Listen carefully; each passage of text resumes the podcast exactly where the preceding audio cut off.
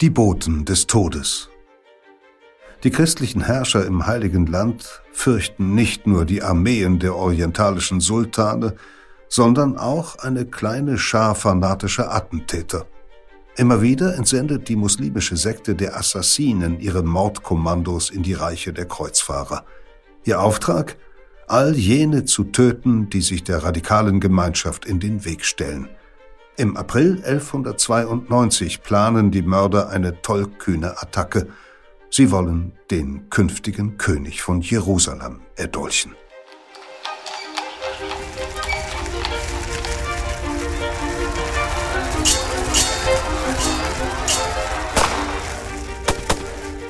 Verbrechen der Vergangenheit. Ein Crime-Podcast von Geo Epoche und RTL Plus. Zugang zu allen Folgen der gesamten Reihe haben Sie exklusiv nur auf RTL Plus Musik. Hallo, herzlich willkommen bei Verbrechen der Vergangenheit. Ich bin Insa Bethke, Redakteurin bei Geopoch und ich freue mich, dass Sie wieder oder auch zum ersten Mal dabei sind. Wir widmen uns in diesem Podcast Kriminalfällen und Unrechtstaten von der Steinzeit bis zum 20. Jahrhundert. Und wir erzählen dabei nicht nur von den Taten selbst, sondern wir tauchen tief ein in die Zeit, in der sie sich jeweils zutrugen. Dieses Mal sind wir mal wieder im Mittelalter, genauer in der Ära der Kreuzfahrer, als europäische Ritter auf Geheiß des Papstes nach Palästina zogen, um Jerusalem aus den Händen der Muslime zu befreien. Zwei Jahrhunderte tobte dieser Kampf der Religion im Nahen Osten und zeitweilig herrschten die Europäer dort sogar über eigene Reiche. Und das bedeutendste dieser Reiche, der sogenannten Kreuzfahrerstaaten, das war das 1100 begründete Königreich von Jerusalem, das dann allerdings nur ein paar Jahrzehnte später durch Angriffe eines ägyptischen Sultans namens Saladin zu großen Teilen für die abendländische Christenheit wieder verloren ging. Der römisch-deutsche Kaiser Friedrich Barbarossa, König Philipp II. von Frankreich und Richard Löwenherz aus England brachen daraufhin zum inzwischen dritten Kreuzzug auf und vor allem Richard Löwenherz gelangen dann ein paar erfolgreiche Schläge gegen Saladin. Das ist, grob betrachtet, die Gemengelage, als 1192 dann mit den Assassinen, ein weiterer sehr unheimlicher Player, das Königreich von Jerusalem ins Visier nahm. Die Assassinen waren eine radikale muslimische Sekte, die ihre Zentrale auf einem 1800 Meter hohen Berg im heutigen Syrien hatte und von dieser Bergfeste aus ihre Feinde im Nahen Osten bekämpfte. Und das mit Hilfe von Mordkommandos, Männern, die bereit waren, für ihre Sekte, für ihren Glauben nicht nur zu töten, sondern auch selbst zu sterben. Hingabe um den Preis des eigenen Lebens also. Und das ist ein Aspekt, über den ich jetzt ein wenig mit meinem heutigen Experten Johannes Teschner sprechen will. Er hat die Geschichte über die Boten des Todes, die wir dann gleich hören, für Geo Epoche recherchiert und aufgeschrieben.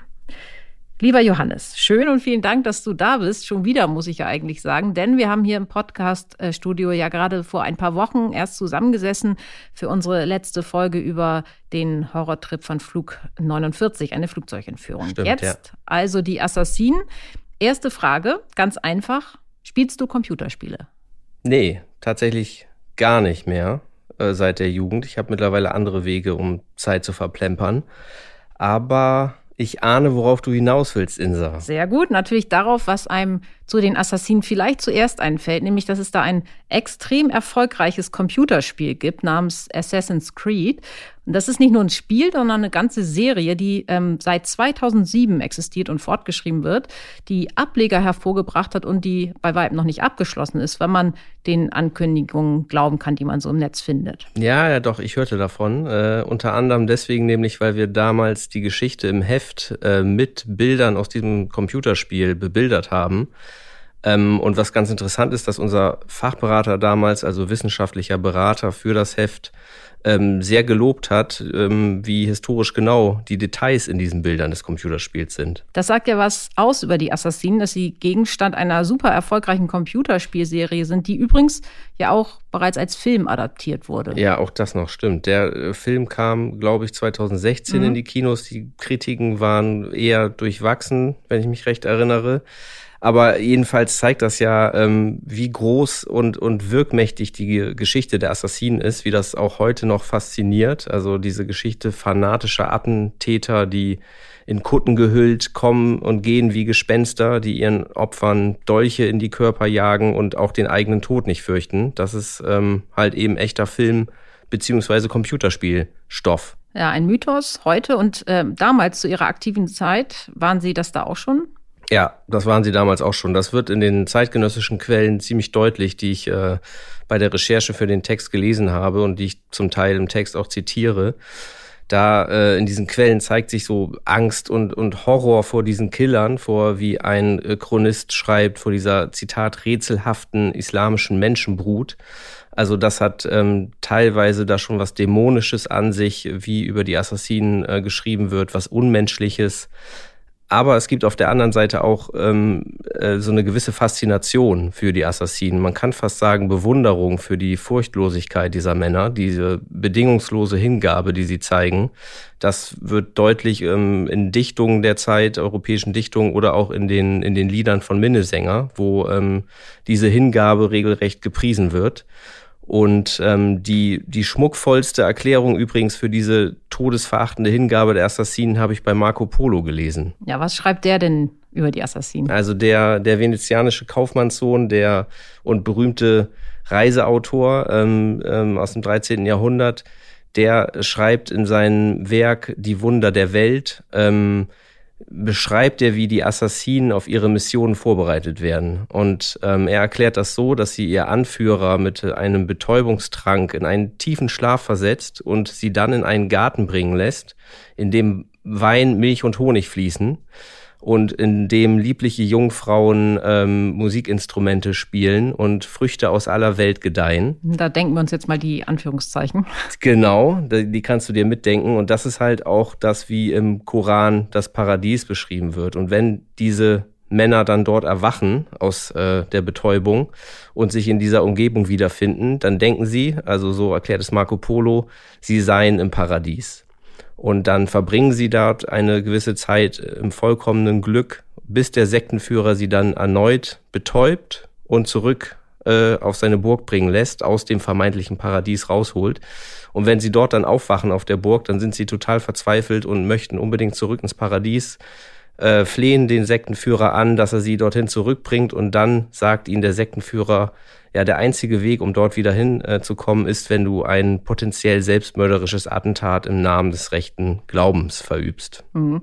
Diese Burg hat ja erwiesenermaßen existiert, aber gab es diesen Garten auch wirklich? Nee, äh, den gab es sehr wahrscheinlich nicht. Ähm, Marco Polo hat wohl aufgeschrieben, nur was er irgendwo gehört hat. Ähm, die Assassinen selber hat er nie getroffen. Aber ähm, das Paradies war schon eine Motivation für die Attentäter. Ja, da ähm, hat Marco Polo recht. Also ähm, die Motivation war, die Feinde des wahren Glaubens ähm, zu beseitigen. Auch da kannst du dir die Anführungszeichen mitdenken. Und ähm, wenn sie das äh, schaffen würden, so haben die Assassinen gehofft, dann würde ein Erlöser erscheinen, der ein gerechtes Reich schaffen würde. Und ähm, die Attentäter nennen sich auch selber ähm, jene, die sich opfern, ähm, wörtlich übersetzt. Und ähm, das zeigt ja schon, dass sie, also wie viele, also wie sie sich selbst sehen und dass sie, wie viele äh, Selbstmordattentäter von heute auch noch äh, glauben, dass sie nach einem Anschlag ähm, ins Paradies kommen können. Und ähm, das erklärt mit Sicherheit auch äh, zum Teil die Art und Weise, wie sie ihre Attentate verübt haben. Inwiefern das? Ja, dass sie halt ähm, stets mit dem Dolch morden. Und da hätte es ja auch andere Wege und Mittel gegeben. Also Gift zum Beispiel wäre mit Sicherheit ungefährlicher gewesen für sie. Ähm, aber das machen sie nicht, ähm, weil sie halt ihr Ende nicht fürchten. Also es ist mitunter auch so, dass sie, wenn sie ihre Tat verübt haben, gar nicht erst versuchen zu fliehen. Ähm, manchmal jubeln sie sogar nach der Tat oder rufen den Namen des, des ihres Auftraggebers, des Sektenführers, ähm, jubeln sogar noch, wenn, wenn die äh, wütende Menge sie steinigt oder wenn sie auf dem Scheiterhaufen äh, angezündet werden sollen. Also ähm, da zeigt sich diese, dieser Fanatismus. Ja, da liegt der Gedanke ja nicht fern, ähm, dass sie mit dieser Todesverachtung, dieser bedingungslosen Hingabe ähm, vielleicht eine Art Vorbild für die islamistischen Selbstmordattentäter unserer Zeit waren. Ja, das, das wird immer wieder gerne äh, behauptet und man kann das lesen, aber ich wäre da sehr vorsichtig. Ähm, zumindest also kann man da keine direkte Linie ziehen. Also man muss ja sehen, die Sekte geht im 13. Jahrhundert unter. Also da liegt sehr viel Zeit äh, zwischen mhm. diesem Zeitpunkt und heute. Und außerdem gibt es ja auch noch den wichtigen Unterschied, dass diese Attentate der Assassinen halt äh, gezielte Attentate auf bestimmte Personen waren. Also sie wollten bestimmte Personen ausschalten und dass sie nicht zwangsläufig mit dem eigenen Tod verbunden waren. Also das ist oft passiert aus den Gründen, die ich gerade auch genannt habe. Aber das, was wir heute so als Selbstmordattentat äh, sehen, ähm, das ist ja erfolgt meistens mit Mitteln, die dann zwangsläufig den eigenen Tod zur Folge haben. Also wie zum Beispiel die, also mutwillig herbeigeführte Flugzeugabstürze. Der 11. September kommt dann da sofort in den Sinn. Da haben wir auch in der letzten Folge schon kurz drüber gesprochen, über die Flugzeugentführung. Ähm, das ist das, wenn die Attentäter das Flugzeug in, in ein Hochhaus lenken, dann äh, ist ihr eigener Tod zwangsläufig auch eine Folge dieses Attentats. Oder das häufigste Mittel bei diesen Attentaten ähm, Sprengstoff. Und das gab es zur Zeit der Assassinen noch nicht so, sondern äh, das geht dann Ende des 19. Jahrhunderts richtig los. Da wird das Selbstmordattentat zu einem größeren Phänomen, weil dieses neue Mittel dann halt ähm, einfach zu beschaffen ist. Und ähm, als das da losgeht, also um nochmal auf die Frage zurückzukommen, ob das denn die Assassinen sozusagen die Vorläufer der heutigen islamistischen Attentäter sind, da sind es gar keine ähm, Attentäter aus der muslimischen Welt, die damit anfangen, sondern Attentäter aus Russland. Aha, inwiefern das? Tatsächlich ist es so, dass die russischen Anarchisten in der Forschung als die ersten gelten, die diese sogenannten Suicide Bombings durchgeführt haben. Im späten 19. Jahrhundert passiert das. Und ähm, da gibt es eines der ersten dieser Suizid-Sprengstoffattentate überhaupt, ist vielleicht ähm, das äh, von 1881, als ähm, ein Attentäter sich durch eine Bombe selbst tötet und dabei auch ähm, Zar Alexander II. tötet. Also das, er war das Anschlagsziel. Mhm. Und ähm, also wie gesagt, die ersten kommen nicht äh, aus der muslimischen Welt, sondern aus Russland. Hm, interessant. Und das waren dann ja auch ähm, ganz andere Motive als bei den Assassinen. Genau, das waren dann keine religiösen Motive, sondern mal grob gesagt ging es ihnen um soziale Gerechtigkeit im, im Hier und Heute, also sehr weltliche Gründe. Und ähm, dennoch gibt's aber Parallelen zwischen den Assassinen und diesen russischen Anarchisten, denn wie die Assassinen wurden auch die russischen Anarchisten dann als Märtyrer glorifiziert. Ähm, es gab einen regelrechten Kult um sie, also auch gerade in der, in der anarchistischen Presse dieser Zeit ähm, wurden sie, wurde ihnen gehuldigt. Und da zeigt sich halt auch wieder, diese enorme Wirkung, die äh, diese Selbstopfer haben. Hm. Und du hast es eben schon angedeutet, etwas später wird dann auch das Flugzeug als Mittel äh, zum Selbstmordattentat genutzt. Genau, wir haben eben schon ähm, kurz drüber gesprochen.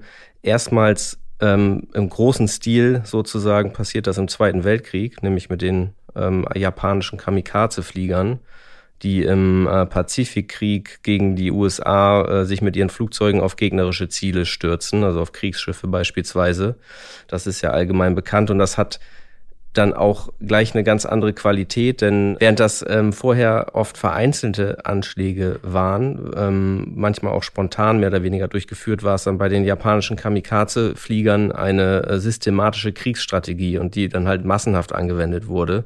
Also es gab ungefähr rund 3000 solcher Anschläge damals im Zweiten Weltkrieg. Wie hat man sie dazu bekommen, die, die militärische Führung? Ja, also angeblich äh, waren diese Kamikaze-Flieger Freiwillige, aber wenn man in die Quellen geht, was Historiker äh, gemacht haben und sich die zum Beispiel Tagebucheintragung von diesen Kamikaze-Piloten anguckt, dann sieht man, dass das nicht stimmt. Also dass sie sich dem hohen gesellschaftlichen Druck eher gebeugt haben und dass sie alles andere als stolz äh, auf diese Mission oft gegangen sind, sondern verzweifelt. Ähm, und Dazu passt dann auch in gewisser Weise, dass nach der Niederlage Japans im Zweiten Weltkrieg der Befehlshaber dieser Piloten sich selbst umgebracht hat, wie viele äh, andere japanische militärische Befehlshaber übrigens auch. Und ähm, der ähm, entschuldigt sich dann noch in seinem Abschiedsbrief bei den Piloten und ihren Angehörigen. Mhm. Man sieht äh, also schon an diesen wenigen Beispielen, die du jetzt genannt hast, dass es sehr unterschiedliche Hintergründe für Selbstmordattentate gab und dass sie eben auch von sehr unterschiedlichen Gruppen begangen worden. Dennoch ähm, verbinden wir das heute in der westlichen Welt ja ähm, vor allem mit Islamisten, ähm, wie es auch die Assassinen ja letztlich waren. Woran liegt das? Also das liegt daran, dass das in den letzten Jahrzehnten ähm, dann schon die hauptsächliche Gruppe war, die solche Attentate begangen hat. Keineswegs die einzige natürlich, wichtig zu sagen, aber schon die Hauptgruppe. Und ähm, nach dem, was ich gelesen habe, liegt das vor allen Dingen an zwei Organisationen, die da eine wichtige Rolle spielen. Nämlich welche? Also die erste ist die Hezbollah, die ähm, in den 1970er Jahren gegründete paramilitärische islamistische Gruppierung aus dem Libanon die äh, verübte in den 90er, 1980er äh, Jahren und auch noch danach sehr viele Selbstmordattentate, vor allen Dingen gegen die israelische Armee. Das ist tatsächlich so eines ihrer Hauptmittel. Und sie wird so äh, zum Vorbild für andere politische Gruppen, also so, dass dann ab Ende der 1980er Jahre solche Suizidanschläge von, von ganz unterschiedlichen Akteuren begangen werden, also wie zum Beispiel der, der kurdischen Arbeiterpartei, Arbeiterpartei PKK, Entschuldigung, in der Türkei oder ähm, tschetschenischen Separatisten. Hm. Und die äh, zweite Organisation, du hattest eben noch von einer zweiten gesprochen. Genau, das ist dann ähm, natürlich, muss man fast sagen, Al-Qaida, ähm, die äh, das von Osama bin Laden, der dann 2011 von den Amerikanern erschossen wird, ähm, gegründete weltweit agierende Terrornetzwerk. Das ist ja fast schon synonym geworden für islamistischen Terror und eben auch für Selbstmordattentate. Mhm, eben wegen 9-11. Ja, vor allen Dingen wegen 9-11, dem schlimmsten oder opferreichsten Anschlag von vielen Anschlägen. Und ähm, was halt Al-Qaida verändert, ist, dass sie dieses Mittel so global einsetzen. Also ähm, die bisherigen, die Anschläge davor oder die Gruppierung davor, jetzt mal den vorhin angerissenen Weltkriegskontext äh, davon abgesehen, ähm, die waren meist auf irgendwie Befreiung eines bestimmten Territoriums ausgerichtet, ähm, waren auf eine bestimmte, auf ein bestimmtes Ziel ausgerichtet. Und ähm, Al-Qaida führt ja dann eher einen globalen Krieg, Heiligen Krieg, den Dschihad äh, gegen den Westen. Und ähm, das zeigt sich dann auch in der Struktur der Organisation. Also der arabische Name Al-Qaida bedeutet übersetzt die Basis. Und eben unter dem Banner dieser Basis gibt es dann ähm, viele lokale Gruppierungen ähm, in, in Dutzenden Ländern auf mehreren Kontinenten. Hm, ganz anders als die Assassinen damals auf ihrem Berg, um mal wieder zu unserem eigentlichen Thema zurückzukommen. Ja, das ist dann ein ziemlicher Kontrast. Die waren ja sehr lokal begrenzt und saßen hauptsächlich, du hast es gesagt, ihr Hauptquartier auf einem Berg. Also sehr anders. Das zeigt ja auch, wie facettenreich dieses Phänomen ist, über mhm. das wir gesprochen haben, des, des Selbstmordattentats. Aber ähm, man kann schon sagen, dass selbst die Assassinen und Al-Qaida etwas gemein haben, wie alle diese Gruppen. Ähm, denn dass diese also Selbstmordattentate zum Einsatz kommen ähm, als Teil einer, was man heute asymmetrische Kriegsführung nennt. Mhm. Also sie kommen immer dann zum Einsatz, wenn es keine andere erfolgsversprechende militärische Option gibt. Das war ja auch bei den Assassinen so, dass sie gewusst haben, wir können nicht auf offener Feld, mit offener Feldschlacht zum Erfolg kommen. Unsere Gegner sind stärker als wir. Ähm, und deswegen versuchen wir es mit diesen gezielten Anschlägen. Also das Selbstmordattentat als äh, Bekämpfung eines Gegners, dem man mit anderen Mitteln nicht beikommen kann. Und das kann man sagen, gilt in gewisser Weise für Al-Qaida wie auch vor rund 800 Jahren für die Assassinen. Vielen Dank, Johannes, für die Infos. Jetzt hören wir sie, die wahre Geschichte, die hinter diesem mythenbeladenen Namen steckt. Deine Geschichte über die Assassinen. Die Boten des Todes. Eine Reportage von Johannes Teschner. Es liest Peter Kämpfe. Konrad von Montferrat ist allem Anschein nach ein glücklicher Mensch, als ein Dolchstoß sein Leben beendet. Kurz zuvor hat der Adlige aus dem italienischen Piemont erfahren, dass er zum neuen König von Jerusalem gekrönt werden soll. Die Herrschaft über den bedeutendsten Kreuzfahrerstaat ist ihm damit nicht mehr zu nehmen. Konrad wähnt sich am Ziel seiner Träume. Gut gelaunt tritt er am Abend des 28. April 1192 aus dem Haus eines befreundeten Bischofs. Die Straßen von Tyros, eine Hafenstadt 150 Kilometer nördlich von Jerusalem, liegen bereits im Dunkeln. Eigentlich wollte Konrad bei seinem Freund das Nachtmahl einnehmen, doch der Bischof hatte schon gespeist. So macht sich Konrad hungrig auf den Rückweg zu seinem nahegelegenen Anwesen. Als er um eine Straßenecke biegt, treten plötzlich zwei in lange Gewänder gehüllte Männer auf ihn zu, christliche Mönche, so scheint es. Einer von ihnen reicht Konrad einen Brief, doch bevor der Adelige sich das Schriftstück ansehen kann, rammt ihm der zweite Mann einen Dolch in den Leib. Konrad bricht blutend zusammen. Einige Männer aus seinem Gefolge, die den Anschlag entsetzt beobachtet haben, tragen den Verwundeten eilig zu seinem Palast. Aber der ungekrönte König von Jerusalem stirbt kurz darauf. Einer der bedeutendsten christlichen Krieger ist tot. Einen der Mörder erschlagen Konrads aufgebrachte Anhänger noch auf der Stelle, der zweite flieht in eine Kirche. Als er dort wenig später gefasst und vor Gericht gezerrt wird, zögert er nicht, den Namen seines Auftraggebers zu nennen. Scheich Sinan, der Alte vom Berge, habe ihn geschickt. In einer Unterredung auf einer Burg in Zentralsyrien, gut sechs Tagesritte von Tyros entfernt, habe ihm sein Gebieter persönlich befohlen, Konrad zu töten. Wohl erst jetzt begreifen die Gefolgsleute des Ermordeten, wen sie vor sich haben. Der vermeintliche Mönch ist ein Assassine. Ein Mitglied jener sagenumwitterten Sekte, die seit Jahrzehnten Schrecken verbreitet. Immer wieder erdolchen sie die Anführer ihrer Feinde, Kreuzfahrer ebenso wie Muslime. Ob Wesire, Gouverneure, Richter, Prediger und mit Konrad nun auch ein erwählter christlicher Monarch – Niemand ist vor den Anschlägen der fanatischen Sekte sicher. Für ihre Attentate nehmen die Assassinen häufig neue Identitäten an, schleichen sich in das Leben ihrer Opfer. Oft warten sie Monate, bis sie zuschlagen. Ihren eigenen Tod nehmen sie dabei in Kauf, aus Treue zu ihrem Anführer. In Europa preisen Minnesänger die Hingabe der Assassinen an den alten, künden Dichter von deren mörderischen Taten. Chronisten schildern sie als zügellose Fanatiker, als rätselhafte islamische Menschenbrut. Und so wandelt sich ihre Geschichte zum düstersten Mythos, den die Epoche der Kreuzzüge hervorbringt. Zu einer Erzählung von sklavischem Gehorsam, kaltblütigem Mord und einer unheimlichen, allgegenwärtigen Bedrohung. Ihren Anfang nimmt die gefürchtete Sekte 100 Jahre vor dem Anschlag auf Konrad fernab vom Heiligen Land, nahe der damals noch unbedeutenden persischen Stadt Teheran. Hier wächst jener Mann auf, der den Terror perfektionieren und die berüchtigte Sekte der Assassinen formen wird, der Prediger Hassan i Sabah. Dabei ist Hassan bis zu seinem 18. Lebensjahr ein strebsamer und angepasster Muslim, der die Dogmen seiner geistlichen Lehrer nicht anzweifelt. Doch dann beginnt ihn ein Prediger für eine religiöse Gemeinschaft, die von den meisten Muslimen, Sunniten wie Schiiten, für ihre angebliche Irrlehre verdammt wird, die Ismailiten. Die Anhänger dieser schiitischen Sekte verehren zwar ebenso wie alle anderen Schiiten die Nachfahren Alis, eines Schwiegersohns des Propheten Muhammad, als Imame, als religiöse Oberhäupter, doch um 755 kam es zum Bruch.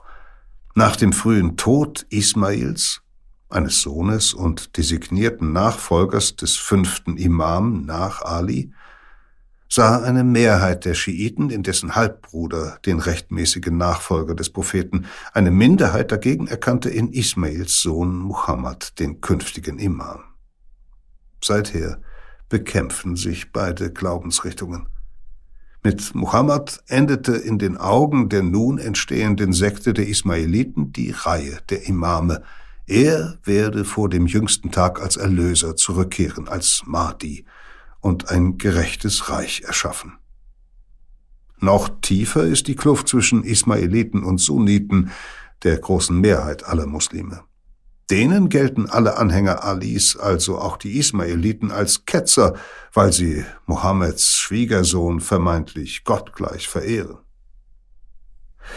Im Jahr 1076 reist Hassan Isabah von Teheran nach Kairo, zur Kapitale des ägyptischen Herrschers, der als Kalif zugleich religiöses Oberhaupt der Ismaeliten ist, um seine religiösen Studien zu vertiefen – Gut möglich, dass er hier Mitglieder radikaler Sekten kennenlernt.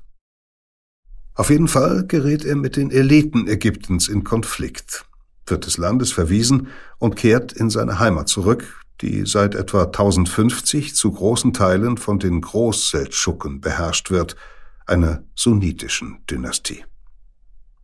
Als Missionar verbreitet Hassan in Persien fortan die ismaelitische Doktrin. Vor allem in den abgelegenen Regionen zwischen Kaspischem Meer und Elborsgebirge im Norden des Landes schart er schnell Anhänger um sich. Die Menschen dort sind rebellischer als in anderen Provinzen Persiens und viele gehören schiitischen Gemeinschaften an. Hassan kann sie leicht für den Kampf gewinnen gegen die sunnitischen Herren und deren korrupte Beamte, die das Land ausplündern. Er rekrutiert Kämpfer, die zu allem bereit sind. Denn der Missionar verkündet die baldige Ankunft des Mahdi. Aber nur, wenn die Männer zuvor die sunnitischen Feinde des wahren Glaubens beseitigt haben. Durch Gewalt. Hassan und seine Anhänger suchen schon bald nach einem sicheren Hauptquartier und finden es 1090 in der Burg Alamut im Nordwesten Persiens.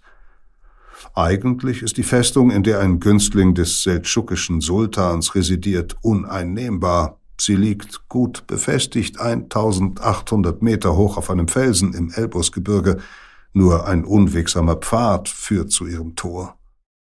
Wochenlang versuchen Hassans Gefolgsleute, den Burgherrn als Verbündeten zu gewinnen. Im Verlauf dieser Verhandlungen gelangen immer mehr seiner Anhänger in die Festung. Als sich der Burgherr schließlich endgültig weigert, ist die Übermacht der Ismaeliten derart erdrückend, dass ihm nichts anderes übrig bleibt, als seine Festung kampflos zu verlassen. Hassans erster Triumph. Er lässt die Befestigungen seines neuen Machtsitzes verstärken, Vorratsspeicher und Zisternen anlegen, um bei einer Belagerung länger aushalten zu können. Bedingungsloser Gehorsam gegenüber Hassan wird nun zum obersten Gebot. Alkohol ist verboten, Regelverstöße duldet er nicht. Als er einen seiner Söhne beim Weintrinken erwischt, lässt er ihn hinrichten. Aus dem Missionar wird ein Sektenführer, dessen Gefolgsleute sich schon bald Nizariten nennen, nach Nizar, einem Sohn des Kalifen von Kairo, der bei der Erbfolge übergangen wurde, den die meisten persischen Ismaeliten aber als einziges religiöses Oberhaupt anerkennen. Hassan selbst ist ein Asket, der seine Burg nach der Eroberung nie mehr verlässt, 35 Jahre lang. Er studiert die Schriften in der rasch wachsenden Bibliothek, verfasst zahllose religiöse Texte und unterweist seine Glaubensgenossen. Knechte, Händler sowie eine kleine Schar radikaler Krieger. Immer wieder schickt er Männer aus, um in der Umgebung weitere Burgen einzunehmen, sendet Missionare zu den Bauern in den Dörfern und zu den Höfen der Landadligen und gewinnt sie für den ismaelitischen Glauben. Kaum zwei Jahre nach der Eroberung von Alamut gebietet er über ein eigenes Territorium inmitten des Seldschukenreichs sowie über weitere Burgen in anderen Gegenden des Landes. In einer Feldschlacht wären Hassans Männer der seldschukischen Übermacht zwar klar unterlegen, doch ihr Anführer findet einen anderen Weg, um seinen Gegner zu schwächen, einen Weg, der auf dem bedingungslosen Vertrauen seiner Männer beruht. Während einer Belagerung seiner Burg durch eine Seldschukenarmee verlangt Hassan von einem seiner Männer, dass er einen der Führer der Seldschuken ermordet, den Wesir Nitham al-Mulk, der den Angriff auf die Burg befohlen hat. Der Attentäter soll sich für die Sache der Ismaeliten opfern. Wahrscheinlich verspricht ihm Hassan, er werde als Fidai, der sich Opfernde, direkt ins Paradies gelangen. Wenn der Anführer der Nisariten die Heere seiner Feinde schon nicht schlagen kann, so will er zumindest deren Anführer ausschalten. Am 16. Oktober 1092 lässt sich Nitam al-Mulk, der mächtigste Beamte des Sultans, nahe der westpersischen Stadt Nahavand in einer Sänfte zu seinem Harem tragen. Der Visier ahnt nicht, dass ein Mörder bereits am Straßenrand auf ihn wartet, verkleidet als frommer Anhänger eines muslimischen Ordens. Mit einem Schriftstück in der ausgestreckten Hand ruft der Attentäter seinem Opfer einen Segenswunsch zu. Als der Visier nach dem Zettel greift, stößt ihm der Mörder einen Dolch ins Herz. Kurz darauf lässt auch er unter den Hieben der seldschukischen Wächter sein Leben. Der Tod des Visiers erschüttert das Seldschukenreich, so wie Hassan es geplant hat. Nun beginnen seine Männer eine Serie von Attentaten. Sie erdolchen seldschukische Fürsten, Theologen, Generäle und Gouverneure. Viele Angehörige der sunnitischen Elite verlassen ihre Häuser schon bald nur noch mit einem Brustpanzer unter der Kleidung. Stets töten die Attentäter mit dem Dolch.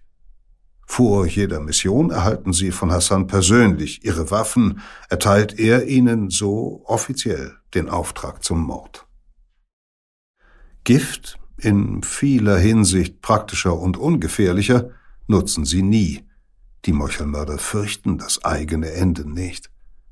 Mitunter versuchen die Todesboten auch erst gar nicht zu fliehen. Manchmal jubeln die Attentäter sogar und rufen den Namen ihres Auftraggebers, während die wütende Menge sie steinigt oder sie auf dem Scheiterhaufen in Flammen aufgehen. Gelungene Anschläge feiern die Sektenmitglieder von Alamut mit Freudenfesten. Auf einer Ehrentafel halten sie die Namen der Opfer und ihrer Mörder fest. Bald sind die gespenstischen Attentäter berüchtigt in der islamischen Welt. Es ist die Pflicht von Sultanen und Königen, sie zu ergreifen und zu töten, um die Erdoberfläche von ihrem Schmutz zu reinigen, so eine sunnitische Schrift. Für ihre Gegner, aber auch für viele Ismaeliten sind Hassans Anhänger radikale Fanatiker, Wahnsinnige, die sich gegen den wahren Islam verschworen haben. In ägyptischen Berichten werden sie häufig Hashishun genannt, Aussätzige oder Entrückte. Da der Begriff wörtlich auch mit Haschisch Leute übersetzt werden kann, behaupten später manche europäische Chronisten, die Sektierer hätten sich durch Cannabisgenuss einen Vorgeschmack auf das Paradies verschafft und so auf ihre Anschläge eingestimmt. Doch bedeutete Haschisch im Arabischen ursprünglich nicht mehr als Kraut. Zudem ist es kaum vorstellbar, dass die Attentäter ihre teils monatelangen Missionen im berauschten Zustand hätten durchführen können. Zu Beginn des zwölften Jahrhunderts werden Hassans Pläne immer kühner. Nun schickt er seine Sendboten bis nach Syrien, obwohl zwischen dem nordpersischen Kerngebiet der Sekte und dem Mittelmeer mehr als tausend Kilometer liegen. Doch der Chef der Mördertruppe geht davon aus, dass die Region, die seit etwa zwei Jahrzehnten in Teilen ebenfalls von Seldschuken beherrscht wird, ideale Bedingungen bietet, um neue Rekruten zu werben. Auch dort gibt es inzwischen schiitische Sekten. Zudem ziehen sich schroffe Gebirgsketten durch das Land. Perfektes Terrain, um sich zu verschanzen. Anders als von Hassan erwartet, finden seine Gotteskrieger fern ihrer Heimat jedoch zunächst kaum Unterstützung, wohl weil sie Fremde sind in einer tief gespaltenen Weltgegend, in der sich viele lokale Kleinfürsten und religiöse Gruppen befehden. Und diese Konflikte haben sich noch verschärft, seit die Kreuzfahrer, die zweite fremde Macht, in das Land eingedrungen sind. Zwar erobern Hassans Gefolgsleute 1106 eine Stadt, doch noch im selben Jahr nimmt ihnen der normannische Kreuzfahrer Tancred von Tiberias die Operationsbasis wieder ab. Es ist die erste Begegnung zwischen Rittern und Niseriten. Sonst aber treffen die Christen und die Sektierer zunächst fast nirgendwo aufeinander. Doch je weniger die Europäer über die Meuchelmörder erfahren, desto mehr fabulieren sie, vor allem die grausamen Geschichten, die in der arabischen Welt über die geheimnisvolle Sekte kursieren, regen die Vorstellungskraft westlicher Chronisten an. In ihren Berichten vermischen sich Fakten und Fantasie. Die arabische Bezeichnung Hashishun verschleift sich in abendländischen Berichten zu dem Begriff Assassinen. Sie dürsten nach Menschenblut, schreibt ein deutscher Kleriker. Wie der Teufel verwandeln sie sich in Engel des Lichts, indem sie Gebärde, Kleidung, Sprache, Sitte und Benehmen vieler Nationen und Völker nachahmen. Und in einer anderen Quelle heißt es, diese Menschenbrut verkehrt unterschiedslos mit allen Weibern, die eigenen Mütter und Schwestern eingeschlossen. Sie leben in den Bergen und sind nahezu unbezwingbar, denn sie können sich in wohlbefestigte Burgen zurückziehen. Die abenteuerlichste Schilderung der Assassinen wird im 13. Jahrhundert Marco Polo verfassen, der venezianische Kaufmannssohn, der unter anderem Persien bereist. In seinem Bericht Die Wunder der Welt beschreibt er mit dichterischer Freiheit, wie die nisaritischen Attentäter auf ihre Missionen vorbereitet werden. Demnach versetzt sie ihr Anführer mittels eines Betäubungstranks in einen tiefen Schlaf und lässt sie in einen Garten bringen, in dem Wein, Milch und Honig fließen. Dort spielen liebliche Jungfrauen auf allen erdenklichen Instrumenten und es gedeihen Früchte aus aller Welt. Im Koran wird so das Paradies beschrieben. Erwachen die Männer in dem Garten, so Marco Polo, wähnen sie sich tatsächlich im Paradies. Dort verbringen sie eine kurze Zeit vollkommenen Glücks, bis der Sektenführer sie erneut betäuben und zurück auf seine Burg bringen lässt. Nun sind sie so verzweifelt, dass sie ihn anflehen, sie zurück ins Paradies zu führen. Ihr Herr kennt den Weg dorthin. Sie müssen einen Feind Gottes töten. Doch sehr wahrscheinlich hat es diesen Garten nie gegeben. Marco Polo schreibt nur auf, was er hört, die Assassinen selbst trifft er nie. Als der greise Sektenführer Hassan Nisapa im Jahr 1124 auf der Burg Alamut stirbt, ist seine Gemeinschaft so gefestigt, dass die Attentate auch unter seinen Nachfolgern fortgesetzt werden. Die Assassinen scheinen unaufhaltsam. Nun vor allem in Syrien. 1137 erobern Gotteskrieger dort eine Festung der Kreuzfahrer und nehmen Zug um Zug weitere Bollwerke ein. Drei Jahre später besetzen sie die Burg Masyaf in den syrischen Bergen. Damit verfügen sie auch dort über eine Machtbasis. In den folgenden Jahren schließen sie sogar Bündnisse mit den Christen gegen Sunniten, den gemeinsamen Feind. 1152 aber schlagen die Assassinen plötzlich auch gegen die Kreuzfahrer los.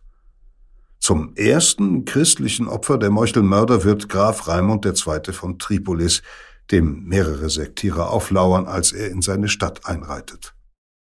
Als Raimonds Gefolgsleute von dem Anschlag auf ihren Herrn erfahren, greifen sie zu den Waffen und machen innerhalb der Stadtmauern jeden Muslim nieder, dessen sie habhaft werden.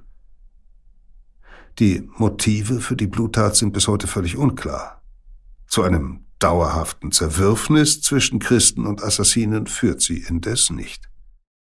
Ab 1162 residiert in Masyaf jener Mann, der Hassan Isabar noch an Ruhm übertreffen wird, Rashid al-Din Sinan, unter den Kreuzfahrern berüchtigt als der Alte vom Berge. Seinen Beinamen verdankt Sinan einem Missverständnis. Die Sektenmitglieder nennen ihn ehrerbietig Scheich. Christen übersetzen die arabische Bezeichnung allerdings wörtlich als der Alte und verknüpfen es mit der Lage von Sinans Festung. Geboren im Süden des heutigen Irak, hat Sinan seine Familie früh im Streit verlassen. Er ging nach Alamut, wo ihn der damalige Burgherr gemeinsam mit den eigenen Söhnen erzog. Später reiste Sinan als Missionar nach Syrien und wurde einige Jahre später vom persischen Sektenführer zum Oberhaupt der syrischen Assassinen berufen. Feinde und Freunde gleichermaßen rühmen Sinans außerordentliche Intelligenz. Um seine Gemeinschaft zu sichern, empfängt er Gesandtschaften der Kreuzfahrer auf seiner Burg, schließt Bündnisse mit sunnitischen Fürsten und bekämpft Ismaeliten, wenn sie seine Machtposition bedrohen. Dem Herrn von Alamut wird er offenbar bald schon zu mächtig. Mehrmals versuchen seine Attentäter Sinan zu töten, doch sie können ihn nicht ausschalten möglicherweise auch, weil er ihre Verstellungskünste nur zu gut kennt. Manche der entsandten Todesboten laufen sogar zu Sinan über. Schließlich bricht er mit den Assassinen von Alamut. Um 1185 soll Sinan laut einem christlichen Chronisten zehn Burgen besitzen und über 60.000 Anhänger gebieten, in der Mehrzahl Bauern, die wohl auch die Soldaten des Sektenführers versorgen. Sieben Jahre später, im April des Jahres 1192, treffen die führenden Kreuzfahrer einstimmig die Entscheidung, den angesehenen Markgrafen Konrad von Montferrat zum neuen Herrscher des Königreichs Jerusalem zu krönen. Unter Soldaten und Adeligen genießt Konrad, ein Verwandter des römisch-deutschen Kaisers, großen Respekt, seit er Ende 1187 die Hafenstadt Tyros mutig und gekonnt gegen den mächtigen ägyptischen Sultan Saladin verteidigt hat. Der amtierende Monarch, Guido von Lusignan, ein Gefolgsmann von Richard Löwenherz, hat sich dagegen als unfähiger Feldherr erwiesen. Er unterlag Saladin im Sommer des gleichen Jahres in der Schlacht von Hattin und verlor in den Wochen darauf große Teile des Königreichs Jerusalem, darunter auch die heilige Stadt.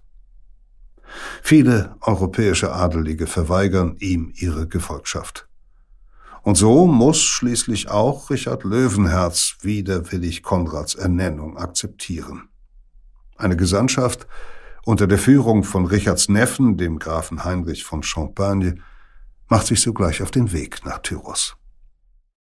Als die Nachricht in der Stadt verbreitet wird, brandet Jubel in den Straßen auf. Der Auserwählte selbst sinkt auf die Knie und bittet Gott, er solle ihm die Krone verwehren, falls er ihrer nicht würdig sein sollte. Nur wenige Tage später, die Vorbereitungen für die Krönungsfeierlichkeiten sind bereits weit fortgeschritten, trifft Konrad von Montferrat an einer dunklen Straßenbiegung in Tyros auf zwei Männer, die in lange Gewänder gehüllt sind – Schon bald nach der Tat stellt sich heraus, dass die Meuchelmörder ihren Anschlag monatelang vorbereitet und sich dabei als vermeintliche Mönche in die Kreise des christlichen Adels eingeschlichen haben.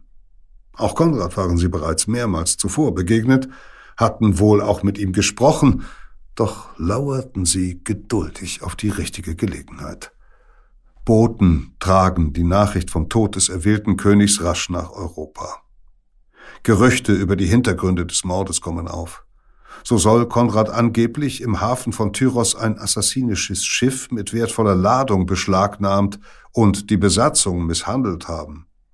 Allerdings ist die Sekte nicht dafür bekannt, überhaupt Schiffe zu besitzen. Etliche Machthaber geraten in den Verdacht, die Assassinen zu dem Anschlag angestiftet zu haben.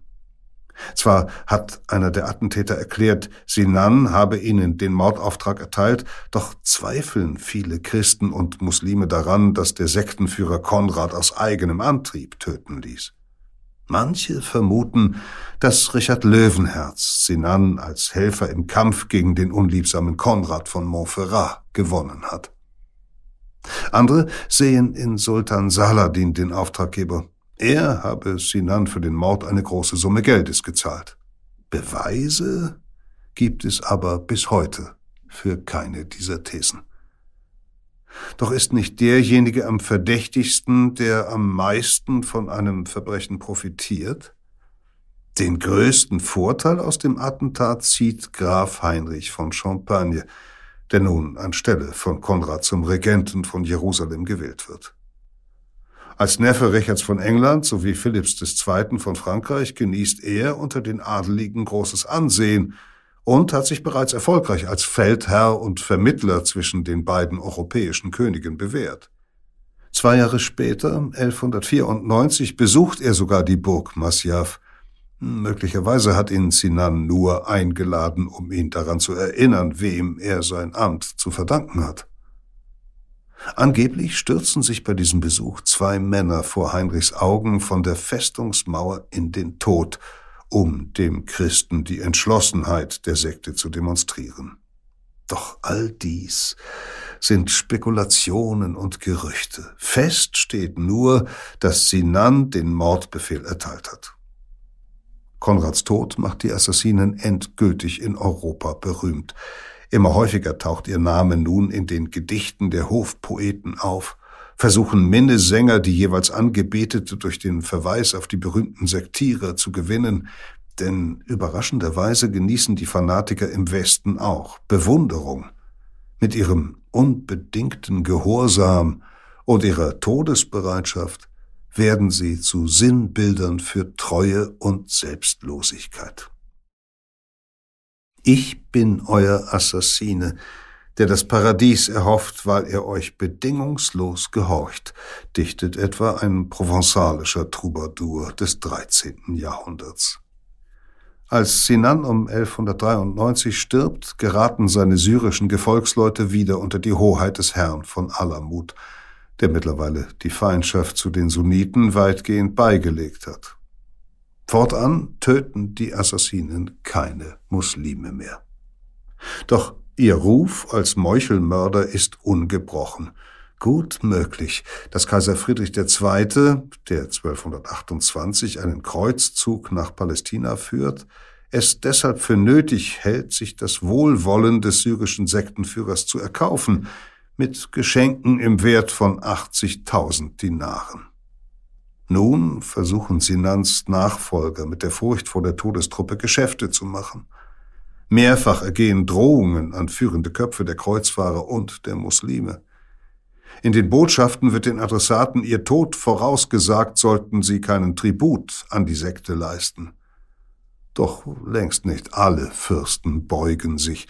Dem Kreuzfahrer Ludwig IX., König von Frankreich etwa, treten Abgesandte mit drei Messern und einem Leichentuch gegenüber, um ihre Forderungen zu bekräftigen. Ludwig zahlt nicht und kommt dennoch davon.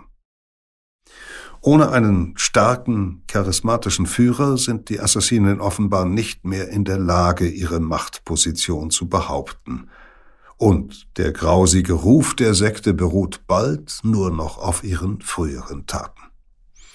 Zudem wird sie nun von Ritterorden bedrängt, die sich im Verlauf der Kreuzzüge im Nahen Osten festgesetzt haben und im 12. Jahrhundert zu bedeutenden Machtfaktoren werden.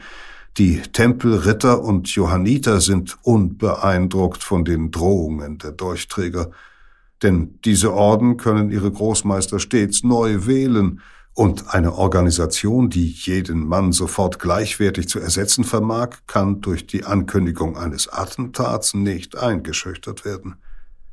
Statt den Glaubenskämpfern Tribut zu zollen, fordern die Christen nun ihrerseits regelmäßige Abgaben. Zwar senden die Assassinen Boten zu den Ordensmeistern, um ein Übereinkommen zu verhandeln, aber die Christen missachten die Gesandten, spotten über sie, drohen sie zu ersäufen. Und die Sekte zahlt schließlich. Sie muss sich fügen, um zu überleben. Die Tribute, Münzen, Getreide und vielleicht auch Schmuck sowie kostbare Stoffe haben die Assassinen wahrscheinlich Adeligen in der Region abgepresst. Zudem müssen wohl nisaritische Bauern einen Teil ihrer Ernte für die Tributzahlungen abtreten. Und dann treten im Nahen Osten zwei neue Mächte auf, die die Sekte der Meuchelmörder endgültig vernichten werden. Im 13. Jahrhundert fallen die Mongolen in Persien ein und verwüsten ganze Landstriche. Doch die nordpersischen Felsenfestungen greifen sie nicht direkt an. Stattdessen stellt der mongolische Herrscher dem letzten Führer der Assassinen 1256 ein Ultimatum. Wenn er sich ergebe, seine Burgen eigenhändig zerstöre und persönlich zu ihm komme, werde er die Territorien der Sekte verschonen. Daraufhin lässt der Herr über die Glaubensgemeinschaft einige Festungen niederreißen und begibt sich mitsamt dem Inhalt seiner Schatzkammer zum Khan. Er wird freundschaftlich aufgenommen, erhält 100 Kamelstuten als Geschenk und darf ein mongolisches Mädchen heiraten. Auf den Befehl ihres Anführers hin ergeben sich die Besatzungen weiterer assassinischer Festungen kampflos, auch die von Alamut. Doch diese Kapitulation ist das Todesurteil für den persischen Sektenführer. Die Mongolen brauchen ihn jetzt nicht mehr. Man zertrat ihn und seine Begleiter mit den Füßen und zerstückelte sie anschließend mit dem Schwert, berichtet ein persischer Chronist. Und von ihm und seinem Stamm blieb keine Spur. Wenige Jahre später fallen die Mongolen auch in Syrien ein, werden dort aber von Truppen aus Ägypten vernichtend geschlagen, was dazu führt, dass der Sultan von Kairo nun auch in weiten Teilen Syriens die Macht an sich reißt. Die in Syrien verbliebenen Assassinen müssen dem Sultan fortan regelmäßig Tribut zahlen. Doch als ein Mordkomplott der Sekte gegen einige ägyptische Führer aufgedeckt wird, nehmen deren Truppen bis 1273 alle syrischen Burgen der Assassinen ein. Die Sekte, die so lange Angst und Schrecken unter Christen wie Muslimen verbreitet hat, ist knapp 200 Jahre nach ihrer Gründung zu einer unbedeutenden Gemeinschaft ohne politische Macht herabgesunken. Angetrieben von ihrem Glauben, erhoben die Assassinen den gezielten Mord zum politischen Werkzeug. Wahrscheinlich nicht als erste Gruppe in der Geschichte, aber so konsequent wie keine andere zuvor.